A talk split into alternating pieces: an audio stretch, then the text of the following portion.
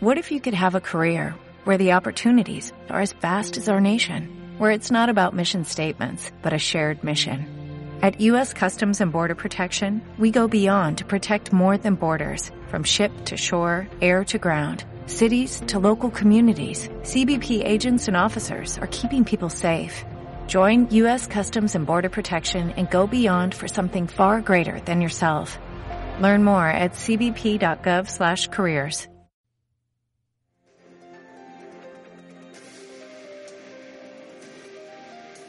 Reportaje documental en Europea Radio.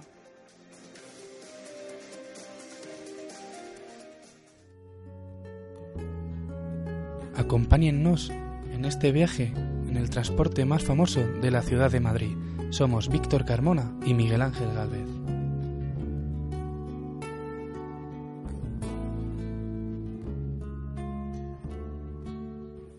El 17 de julio de 1917, en la Puerta del Sol se iniciaron las obras de lo que se convertiría el medio de transporte más importante de la ciudad de Madrid. Eran las obras del metro.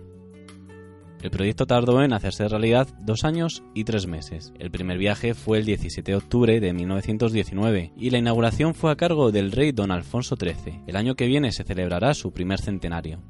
La primera línea de metro constaba de ocho estaciones y con una distancia de 4 kilómetros, saliendo de Sol y llegando hasta la glorieta de Cuatro Caminos.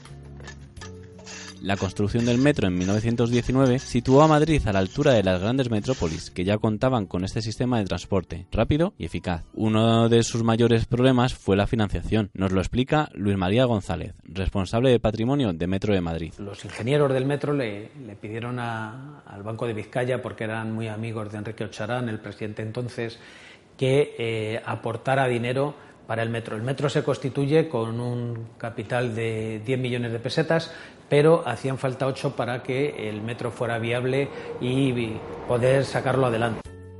Los ingenieros Miguel Otamendi, Antonio González Echarte y Carlos Mendoza, por su amistad con el director del Banco Vizcaya, consiguieron que el ya mencionado banco les prestara 4 millones de pesetas.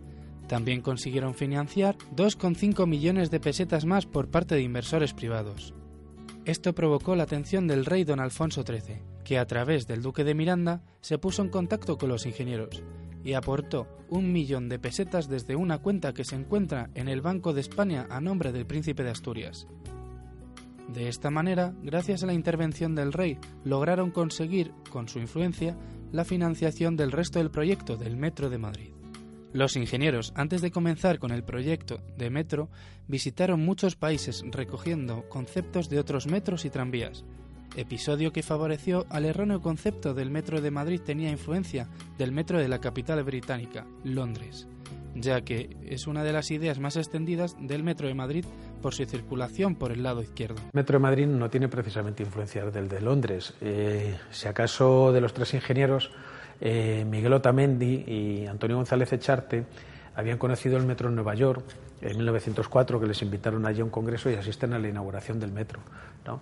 Y luego Carlos Mendoza, eh, que también es uno de los tres ingenieros fundadores, también viene con la idea, no viene precisamente de Londres, él cuentan que en el viaje de novios a París eh, se vino con esa idea. La realidad es que esta supuesta influencia del metro londinense es debido a que la idea principal era representar lo que sucedía en las calles de Madrid, pero en el subsuelo. En aquel momento los coches de caballo circulaban por la izquierda para no dañar con el látigo a ningún viandante y para que no se le enredara en las ramas de los árboles, ya que los conductores normalmente llevaban un látigo en la mano derecha. Esa es la razón por la que el metro circula por la izquierda, igual que los coches de caballos de entonces. Posteriormente, la circulación en la superficie de la ciudad de Madrid cambiaba al lado derecho. Pero en el metro, debido a los problemas económicos que generaría el cambio de señalización y el sistema de control, se tomó la decisión de que permaneciera como antaño, circulando por la izquierda. Desde la inauguración del metro, el sistema eléctrico funcionaba gracias a dos motores situados en la nave Pacífico. Esa energía se transmitía a la red de metro por una toma de corriente aérea. Esta decisión fue tomada para quitar uno de los miedos que tenían los madrileños, y es que pensaban que si se caían a las vías se podían quedar electrocutados. En otros países la electricidad se distribuye mediante una tercera vía situada en la plataforma. Más adelante, en 1962, con la ampliación de la red de metro, se crearon subestaciones eléctricas. Dichas subestaciones se fueron conectando a las compañías eléctricas para que suministraran energía al metro directamente. Con esta mejora se ayudaba a mantener una energía estable en toda la red. En aquel momento los motores del Pacífico pasaron a estar en desuso. Los trenes de la red de metro, gracias a las subestaciones y la catenaria rígida, fueron aumentando su velocidad, ya que en sus comienzos viajaban a una velocidad de 25 km por hora. El billete los primeros años costaba 15 céntimos, el más barato, ya que comenzaron cobrando por clase, pero luego pasaron a hacerlo por recorrido. Cuando se inaugura el metro, el trayecto es único y vale 15 céntimos de peseta. Es cierto que había billetes de primera y de segunda. Los billetes de primera valían 20 céntimos y desde el 31 de octubre de 1919, cuando se abre el metro al público, aunque se había inaugurado el día 17, hasta el día 31 de diciembre, nos constan que se vendieron 8 billetes de primera. A partir de ese momento lo que ocurre es que eh, tú pagabas por eh, trayecto recorrido. El arquitecto Antonio Palacios fue responsable del diseño de las primeras estaciones. Creó una de las principales características visuales del Metro de Madrid, sus azulejos blancos biselados, procedentes de Honda, Valencia. El porqué de los azulejos blancos era para dar mayor luminosidad a las estaciones, vestíbulos y pasillos, ya que por aquel entonces una bombilla no superaba el medio vatio.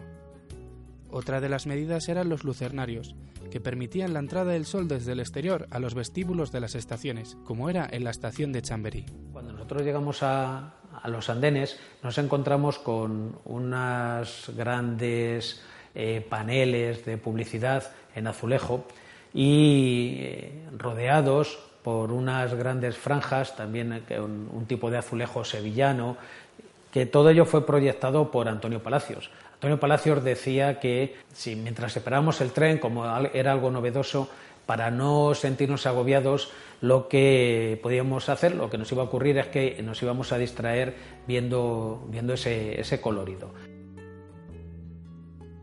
Esos espacios publicitarios que se encontraron en la estación de Chamberí también ayudaban a la recaudación del metro. Solo las empresas más importantes se podían permitir el anunciarse, ya que sus espacios eran muy caros. Estos espacios se sacaron en concurso en 1921 y la contrata que tenía que garantizar al metro 40.000 pesetas durante el primer año y los tres restantes 50.000 pesetas. Algo que no fue difícil ya que el segundo año ya estaban recaudando 220.000 pesetas. La estación de Chamberí fue clausurada el 21 de mayo de 1966, algo requerido, ya que la estación se encontraba en curva y con la ampliación de los vagones pasando de 12 a 15 metros y los coches de 4 a 6, con lo cual los trenes, que ya medían 90 metros, no podían efectuar correctamente la parada. Además, tuvieron que recortar sus andenes en 80 centímetros para el paso de los trenes, creando una distancia salvable para los pasajeros. La estación pasó al olvido y acabó denominándose la Estación Fantasma, hasta que en 2008 se acondicionó y finalmente la estación se reabrió en el metro como un museo. Hacia 1959-60 se decide que en lugar de circular los trenes con cuatro coches lo hagan con seis y para ello es preciso alargar los andenes de 60 a 90 metros. Se puede llevar a cabo en todas las estaciones, pero en esta de Chamberí las dificultades técnicas son bastante importantes. ¿Por qué? Porque la estación se encuentra en curva. Entonces, el radio de la estación no permitía que los trenes de 90 metros pasaran por aquí. Una de las figuras más importantes en aquellos inicios del metro fueron las taquilleras. Taquilleras porque en sus inicios todas eran mujeres y la única condición es que no estuvieran casadas. El motivo era que estar ocho horas en el metro era incompatible con la atención a la familia. Pero no solo era en el metro, sino que todas las grandes empresas y la administración tenían ese mismo código. Esta desigualdad será así hasta el año 1978 en el que la Constitución en su artículo 14 prohibió cualquier forma de discriminación. La historia de Metro también cuenta con anécdotas como los descubrimientos de restos históricos y animales, pero si tiene una parte oscura fue por el uso que se le dio durante la guerra.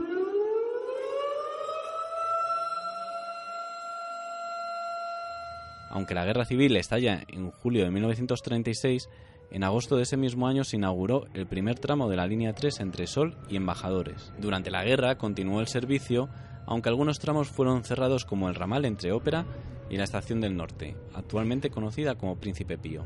Únicamente se utilizaba eh, los trenes, dos trenes que había del Socorro Rojo Internacional, transformados en ambulancia y en coche funerario también, circulan por desde, no, no, solamente desde Ópera hasta Príncipe Pío, sino también eh, uno de sus cometidos era la recogida de eh, eh, cadáveres y entonces se les trasladaba por la noche, esos ataúdes se trasladaban desde Príncipe Pío a Ópera y sin tener que abandonar la estación llegaban hasta Ventas. Allí le recogía unos camiones que los trasladaban hasta el cementerio de la Almudena. Pero el metro no solo se utilizó durante la guerra como un transporte sino que también fue utilizado como refugio civil. Cuando acababa el servicio por la noche, permanecía abierto para que todo aquel que necesitara un refugio ante los bombarderos pudiera encontrarlo. Una consecuencia no prevista es que la gente que venían de fuera de Madrid, huyendo de las zonas rurales devastadas por la guerra, comenzaron a instalarse dentro del metro para vivir. Esto provocó un problema importante de salubridad. Junta de Defensa de Madrid toma la decisión de bajar al metro con algunas de de los grupos que, tenían y toman la siguiente decisión. Las mujeres y los niños los ponen en manos del auxilio social, a los hombres que están en edad de combatir los mandan al frente y a los delincuentes y maleantes les ponen en manos de la autoridad gubernativa. Desde la inauguración de Metro siempre ha sido necesario hacer un mantenimiento. En la actualidad, uno de los principales talleres se encuentra en Cuatro Vientos. Allí se reparan y acondicionan los coches para que durante el servicio no surja ningún inconveniente. Además, disponen de trenes a gasoil llamados dresinas, que recorren por las noches la red de metro para solucionar problemas e inconvenientes que pueda haber surgido o simplemente recoger datos sobre el estado de las vías y de la bóveda del túnel. En 2017 se realizaron 626 millones de viajes en toda la red de metro, aumentando un 7% respecto a 2016. De esos 626 millones, la línea 6 se encuentra en la primera posición con 103 millones de viajes realizados. Hoy, en 2018, la red cuenta ya con 294 kilómetros, 14 líneas, 301 estaciones y que pueden llegar a circular 321 trenes en hora punta y unos 2,2 millones de viajeros. La estación que más líneas de metro conecta es Avenida América, en la que confluyen hasta cuatro líneas. Si buscamos la línea con más estaciones, es la línea 1 con 33, mientras que la más corta es el ramal de ópera que solo cuenta con dos estaciones. Si hay una mejora en el servicio de metro y que ayudó a muchas personas como los invidentes fue la incorporación de la megafonía y su famosa frase próxima estación. Próxima estación. Pacífico. Correspondencia con línea 1. Javier Dotu, especialista en doblaje de películas como El Padrino, puso su voz a Al Pacino y a Blas en Barrio Sésamo. Su voz, junto a la de María Jesús Álvarez, locutora de Radio Nacional, son las voces que nos ayudan a no pasarnos de parada o no tropezarnos cuando hay una estación en curva. Esta expresión tan característica del Metro de Madrid llegó a saltar a la fama internacional cuando el cantante Manu Chao la utilizó en una de sus canciones sin autorización lo que acabó con cinco años de litigios por su uso indebido que finalmente perdió el cantante. Desde el 17 de octubre del 2018, con motivo del aniversario, se pueden visitar en la estación de San Martín antiguos trenes, además de una completa exposición de fotografías y objetos, que fue inaugurada por el rey don Felipe VI, que acudió al metro 100 años después que su antepasado don Alfonso XIII. Algunos de los viajeros nos hablan de su experiencia con el metro de Madrid y la exposición? Bueno, pues yo creo que el metro es un medio de transporte muy, muy rápido y muy cómodo a la hora de unir, sobre todo, distancias cortas aquí en Madrid. La verdad que me parece comodísimo y obviamente todo el respeto al medio ambiente y todo esto que eh, genera pues es también muy positivo. Mira, la rapidez sobre todo y además como trabajo en la Puerta del Sol, llegar hasta la Puerta del Sol lo más fácil es en metro, viviendo en Madrid, claro, dentro de Madrid. Si no, el tren es otra opción, claro, pero y sobre todo la rapidez. Pues viajo en el metro porque es el, modo más, más económico y más, más rápido de viajar por Madrid. Me parece precioso. Yo además con la edad que tengo me suenan mucho estos vagones. De pequeñita he viajado en ellos y es, no sé, son recuerdos muy bonitos para los que lo hemos vivido y para los que no, pues me parece interesante que a principios del siglo XX se fueran capaces de hacer todo esto es importante. Además en plena Primera Guerra Mundial, porque que lo recuerda muy bien además en los textos que hay en la exposición. Me parece muy bonito, la verdad es que la idea es estupenda. Vamos ahí andando, la hemos visto de repente y de hecho hay una exposición en Chambery también, con lo cual me parece muy bien que acerquen a la gente lo que son la, pues eso, todo la historia del metro y para que la gente lo conozca porque la verdad que es bastante interesante.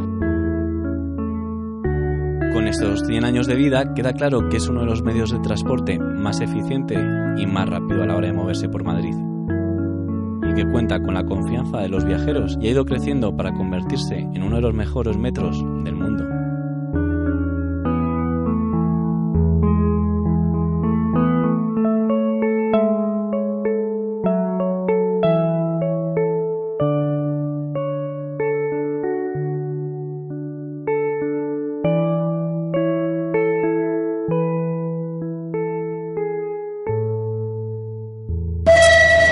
Western Union customer, you can enjoy a $0 transfer fee on your first international online money transfer. Send money to your family and friends back home the fast, easy, and reliable way. Visit westernunion.com or download our app today to get started, and your first transfer fee is on us. FX gains apply, not available for credit cards and transfers to Cuba. Services offered by Western Union Financial Services Inc. and MLS 906983 or Western Union International Services LLC and MLS 906985.